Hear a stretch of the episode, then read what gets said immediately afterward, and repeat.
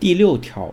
工会应当帮助指导劳动者与用人单位依法订立和履行劳动合同，并与用人单位建立集体协商机制，维护劳动者的合法权益。那第六条其实讲的是工会的作用了，但实践当中呢，其实大多数的工会主席是由单位的某些领导或者一些老领导，或者是一些关键部门的人员来担任。那非常少的用人单位的工会主席呢是普通员工，对于这些普通员工来讲呢，他们可能本身也没有太多的发言权，他们自己的权益呢都很难得到维护。那目前用人单位控制下的工会，其实它并不能独立于用人单位，工会在维权的过程当中发现的维权难、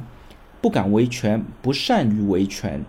也是非常时有发生的。所以呢，我们还是觉得工会的改革之路呢，本身也是任重而道远。